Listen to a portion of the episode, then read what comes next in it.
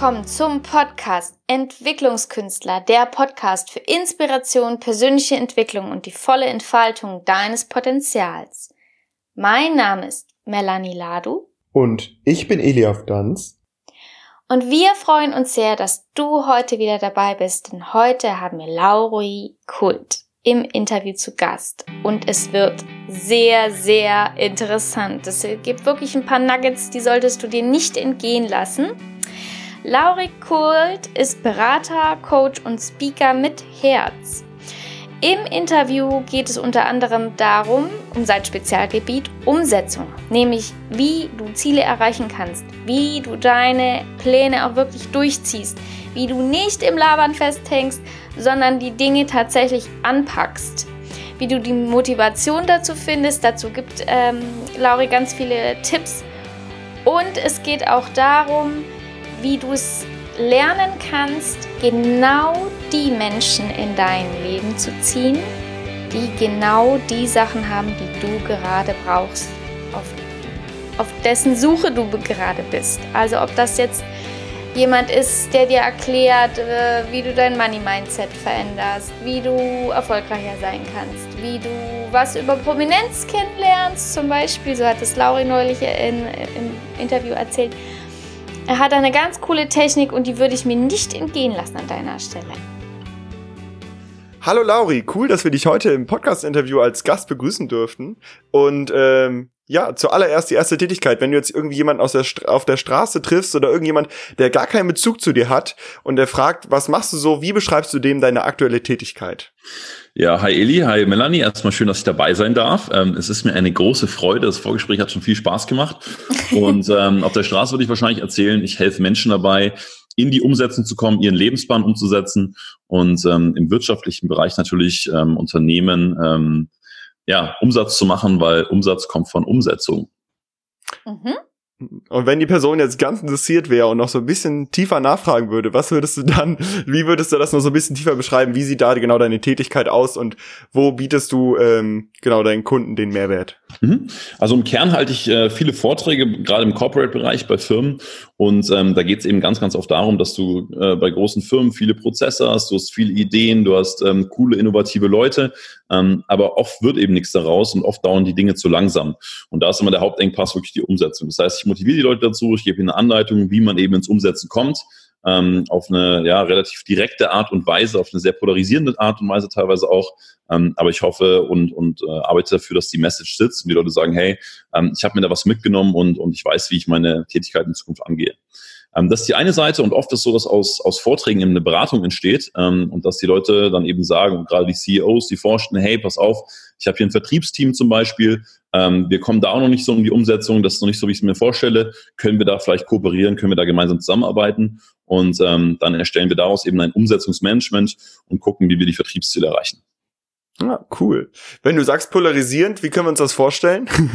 Willst du uns da kurz ein Beispiel liefern? Ja, gerne, Edi. Also schon mal im Endeffekt, ich, ich bin ja jetzt auch ähm, ja 25 gerade zum Zeitpunkt der Aufnahme zumindest und ähm, ich habe schon relativ früh angefangen als Personal Trainer, ähm, reden wir schon später nochmal drüber, ähm, so ein bisschen über die, den Background.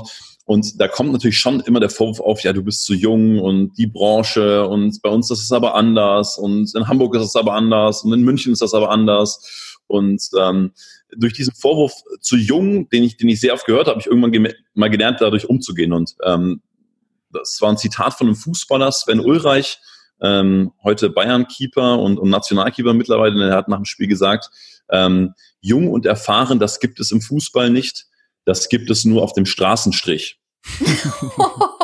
Und, und das ist aber eigentlich das, was unterstreicht, weil im Endeffekt, wir können alle, wie wir als Gesellschaft sind, wie, wie ihr zwei seid als, als Podcaster, was auch immer ihr tut, wir können nur das beeinflussen, was wir beeinflussen können und, und, und nicht die, die Dinge, die um uns rum sind, die Bewertungen, die um uns rum sind.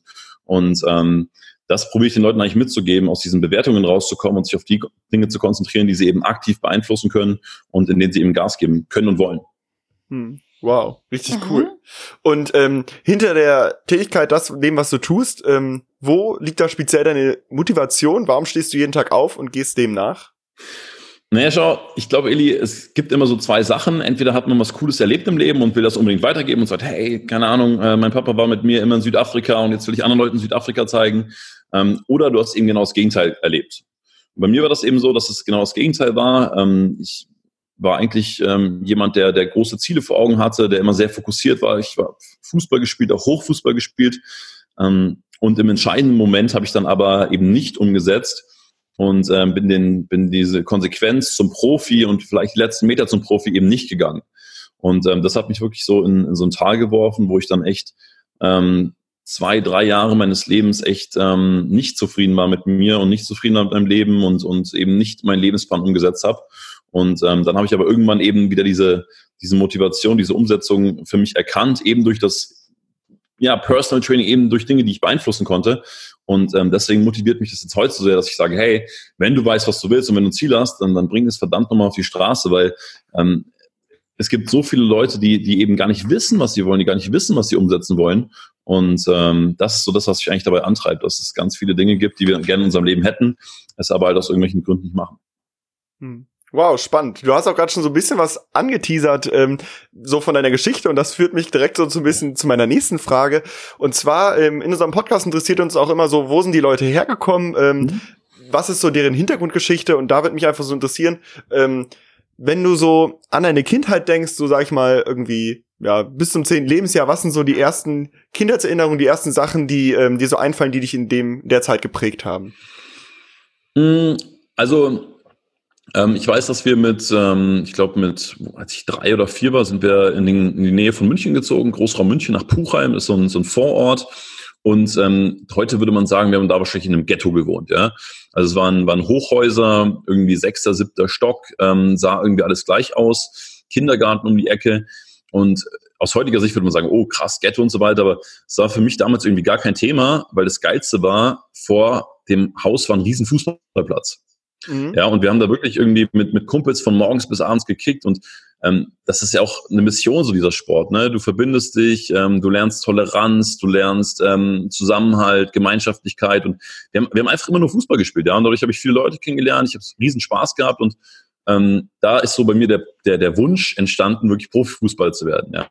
Ich habe irgendwie alles aufgesaugt, ja, jeden Kicker gelesen, jedes Radio gehört, Fernsehen geschaut, ähm, mir Trikots gekauft, zum Geburtstag gewünscht. Ich weiß, ich habe ein Fußballtrikot zum Geburtstag bekommen, das war für mich das allergrößte damals. Ähm, und äh, das waren eigentlich so die Sachen, die mich so, so in frühester Kindheit echt geprägt haben. Also ich habe gar nicht so sehr aufs Äußere geachtet, weil für mich gab es eigentlich nur Fußball. Okay, also hattest du damals schon äh, dein Ziel, was du ja gerade eben auch schon äh, bei der letzten Frage gesagt hast, so dein Ziel vor Augen und irgendwie die Umstände waren ein Stück weit egal, sondern du hast einfach da geguckt, wie komme ich da hin. Ganz genau, ganz genau. Und was natürlich auch krass war, ähm, durch diese ganze Konsum von diesen ganzen Sachen, war es eben so, dass Fußballer so für mich wie Superhelden waren, ja, so total heroisch und, und eigentlich so unerreichbar. Und ähm, ich glaube 1999 war das, ähm, hat dann für den VfB Stuttgart Timo Hildebrand sein erstes Bundesligaspiel gemacht. Ja, und der war damals so ein echt so ein, so ein Spargeltarzan und sah halt wirklich aus wie zwölf gefühlt und dachte mir, hä, wenn der aussieht wie zwölf und wenn der so dünn ist und so klein, hey, dann kann ich das doch auch. Und ähm, den habe ich dann eben verfolgt und der ist total zu meinem Vorbild geworden und, und hat mir da wirklich in jungen Jahren ähm, eine Menge Motivation geschenkt, weil ich mir dachte, hey, das, das ist irgendwie möglich. Cool. Mhm. Und ähm, ja, wie ging, wie ging das dann für dich weiter? Du hast die Inspiration bekommen, du scheinst es auch, also sag mal, ich glaube, den Fu Traum Fußballprofi zu haben, haben viele ähm, mhm. irgendwie in jungen Jahren, aber ich glaube, es hört bei auch ganz vielen ganz schnell auf durch unterschiedlichste äh, Sachen. Aber bei dir klingt so, du bist wirklich ein gutes Stück weit auf diesem Weg gegangen, irgendwie deinen Weg da zu machen. Wie ist da für, für dich weitergegangen, auch so nach dieser Inspiration, ähm, genau auf diesem Weg des Fußballtraums oder Fußballprofitraums? Hm, das war schon ein Stück weit ähm, ganz, ja, also, also spannend so in der, in der Nachschau, ähm, weil ich tatsächlich nicht das größte Talent hatte. Ja, ich war nicht der filigranste, auch nicht der technisch stärkste, aber ich hatte irgendwie immer am meisten Bock und am meisten Willen. Also ich hab, ja, ich habe mich drum, nicht drum gekümmert, wenn ich eine Stunde zum Platz laufen musste oder wenn man mal irgendwie weiter fahren musste oder sonst irgendwas. Das war mir irgendwie alles egal, was, was heute sehr wichtig ist und mich sehr geprägt hat. Ähm, aber ich hatte damals nicht das Mindset zu sagen, hey, pass auf, ich hole mir jetzt die besten, ich hole mir die besten Coaches oder die besten Lehrer oder ähm, ich wechsle jetzt das Umfeld.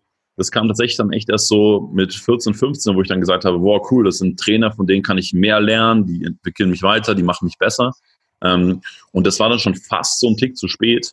Ähm, aber das, das war das, was ich eigentlich so gelernt habe. Ne? Also, dass das mit Wille, dass du mit Wille ganz, ganz viel bewegen kannst und ähm, in der Spitze geht es dann aber wirklich darum, sich echt nochmal schleifen zu lassen. Mhm. Und ähm, wie ging es dann weiter? Ich glaube, du bist heute kein Fußballprofi, wenn ich das, wenn ich es richtig festgestellt habe. Ähm, wie ging es dann weiter? Weil du klingst super motiviert und ich habe es geschafft und ich ja. wurde da geschliffen und ähm, ja, was waren da die, dann die nächsten Schritte? Ähm, also es war dann so, dass ich tatsächlich dann mit 17, 18, ich weiß gar nicht mehr genau, wann es war, einen Anruf bekommen habe ähm, von einem Trainer. Mhm. Und der hat mich eben gefragt, ob ich in seinem Team spielen möchte. Und ähm, ich weiß noch, ich war bei meiner Mama zu Hause, ähm, habe dann irgendwie das Telefon genommen, bin ins Schlafzimmer gegangen und war eigentlich erst total aufgeregt. Mhm. Und mit der Zeit kamen dann aber echt so die Zweifel. Und ähm, das waren halt einfach Selbstzweifel. Ich habe gesagt, hey, ich, ich kann das nicht oder ich bin nicht so gut oder die, die Konkurrenz ist viel stärker. Das heißt, es waren Leute da, wo ich wieder gedacht habe, die wieder so heroisch waren, wo ich dachte, hey, was, was willst du da? da? Da bist du noch nicht. Und ähm, ja, vielleicht hätte ich es irgendwie geschafft, aber dann kam Teil des Umfeldes dann sagt, ja, jetzt schau mal, mach deine Schule fertig und ist dann aber auch weit zum Fahren und der Aufwand und lohnt sich das dann. Und ich habe mich so beeinflussen lassen und, und bin selber nicht so mit mir klargekommen, dass ich dann abgesagt habe. Und ähm, das Lustige war, ich glaube, fünf oder sechs Jahre später ist der Trainer, der angerufen hat, der damals, ja, was hat er trainiert? Also fünfte, sechste Liga, ähm, ist fünf, sechs Jahre später Bundesliga-Trainer geworden äh, Manuel Baum beim, beim FC Augsburg. Mhm. Und ähm, als ich das so gesehen und gehört habe, ist da mir auch nochmal eine Menge klar geworden, weil wenn zwei Leute so am selben Punkt stehen und beide haben eine Entscheidung und sagen, ich will vorankommen und der eine setzt um und der andere nicht, was ist in fünf Jahren? Der eine ist Bundesliga, der andere spielt vielleicht noch einmal im Jahr Fußball. Und ähm, das ist mir da bis heute sehr bewusst geworden. Und nach der Absage damals bin ich echt in Loch gefallen, weil ähm, ich habe irgendwie alles so, was ich jemals machen wollte, nicht mehr gemacht habe dann irgendwie die falschen Freunde gefunden, äh, mit einer Freundin zusammengelebt, der es nicht gepasst hat, ähm, falsches Umfeld, angefangen irgendwas zu studieren. Und ähm, dadurch, dass ich so unglücklich war, hat sich das irgendwann auch, auch physisch ausge, ausgewirkt auf mich. Und ich habe dann so mit Anfang 20 ähm, kreisrunden Haarausfall bekommen. Und das, ja, wie soll ich sagen, also je nach Perspektive ist das eigentlich nicht so schlimm. Aber für mich war es schlimm, weil ich damals nicht mit umgehen konnte. Mhm. wenn du jetzt mal überlegst, Eli äh, und Melanie, wenn ihr jetzt mal überlegt, wenn du irgendwie dein ganzes Leben Anerkennung bekommen hast, weil du immer viel gibst, weil du immer Fußballprofi bist, ihr wisst es selber, es finden die Mädels cool, ähm, es finden die Jungs cool und alles wunderbar, du kriegst viel Anerkennung. Und auf einmal ist das gefühlt alles weg, weil du sagst, boah, ich habe Löcher im Kopf und ich probiere das zu verstecken und ich schäme mich dafür. Ähm, war das für mich eine ganz, ganz krasse Zeit. Das war echt die Hölle am Anfang. Und letztendlich aus heutiger Sicht aber auch meine größte Persönlichkeitsentwicklung, weil ich so viel gelernt habe, was, was Demut angeht und eben auch nicht mehr so auf die Äußerlichkeiten und auf die Bewertungen geschaut habe, sondern mich ganz, ganz viel darauf konzentriert habe, ähm, was ist in den Menschen drin. Und ähm, von daher bin ich da heute sehr dankbar für. Mhm. Spannend. Ich hätte noch mal ganz kurz eine Frage zu einem Punkt, den du gerade eben genannt hast. Und zwar, wo du meintest, okay, du warst irgendwie, hast die ganze Zeit geträumt, ich werde Fußballprofi, ich werde Fußballprofi und hattest dann im Endeffekt die Möglichkeit und hast es dann ja im Endeffekt ähm, selber die Möglichkeit abgesagt. Aber wie ähm, war das? Also war, du hattest ja vorher anscheinend schon eine ziemlich hohe Motivation, irgendwie dieses Ziel zu erreichen. Aber war es trotzdem für dich irgendwie in deinem Denken, in deinem Mindset so unrealistisch, dieses Ziel zu erreichen, obwohl du da so stark für gekämpft hast, dass du dann gesagt hast, ich sag das ab? Oder wie war das? Weil das war ja trotzdem, also es wirkt zumindest auf mich so, als ob es trotzdem eigentlich ein sehr klares Ziel war und du wirklich, ja, dein ganzes Herzblut, deine Energie da reingesteckt hast. Also was ist da bei dir im Kopf oder in deinem, deinem Gedanken so ein bisschen passiert? Na, schau, ich glaube schon immer, dass, dass die Gedanken, die wir uns machen, das Umfeld, das wir haben, dass uns das sehr prägt. Und ich hatte halt einfach mit der Zeit immer mehr ein Umfeld, was immer weniger an diese Sache geglaubt hätte. Also mal angenommen, du hast nur Leute in deinem Umfeld, die irgendwie Nachwuchsleistungszentrum spielen und alle sagen, boah, ich gehe da hin, ich gehe da hin, ich gehe da hin und es geht so und so und so, dann fällt dir das leichter. Aber ich, ich war in der unbewussten Inkompetenz. Das heißt, ich wusste gar nicht, dass sowas geht.